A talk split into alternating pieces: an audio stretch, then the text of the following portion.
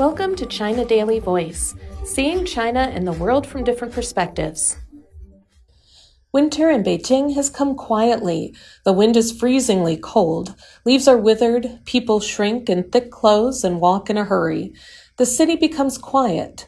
However, the fallen leaves rustling under people's feet, festive and cheerful songs, and the crisp sound of shared bicycles locking all constitute a different urban symphony. Let us listen to the sound of Beijing together.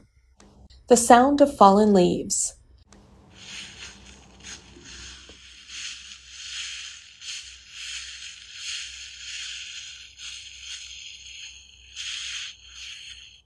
As soon as the cold wind blew in winter, the golden leaves that had been blooming for more than a month fell one after another. A strong wind or light rain can change the season of a city, but the leaves that fell on the ground were unwilling to end their lives. Leaves in the way rustle as they are swept away. When fallen leaves in the grass are stepped on, they make a crisp sound similar to eating potato chips. The sound of holidays.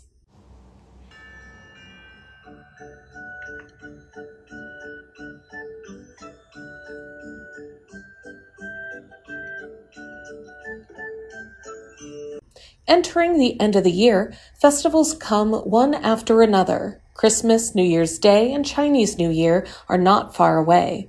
Cheerful holiday songs can be heard everywhere in the streets or shopping malls. Shops are decorated for the holidays, and the joyous atmosphere of holiday gatherings permeates the city. The sound of shared bicycles.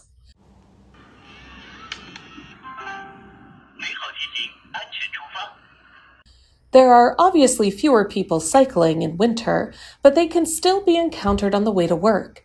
Seeing that I was about to be late, I was very anxious. At this moment, I heard the sound of the bicycle being locked and finally breathed a sigh of relief. Thank you, stranger. The sound of pigeons whistling.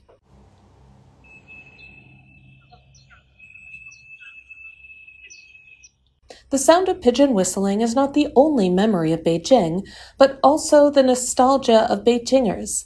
For pigeons, sunshine, freedom, and breeze are more worthy than food. In winter, the sound of pigeon whistling makes wanderers look forward to returning home. That's all for today. This is Stephanie, and for more news and analysis, buy the paper. Until next time.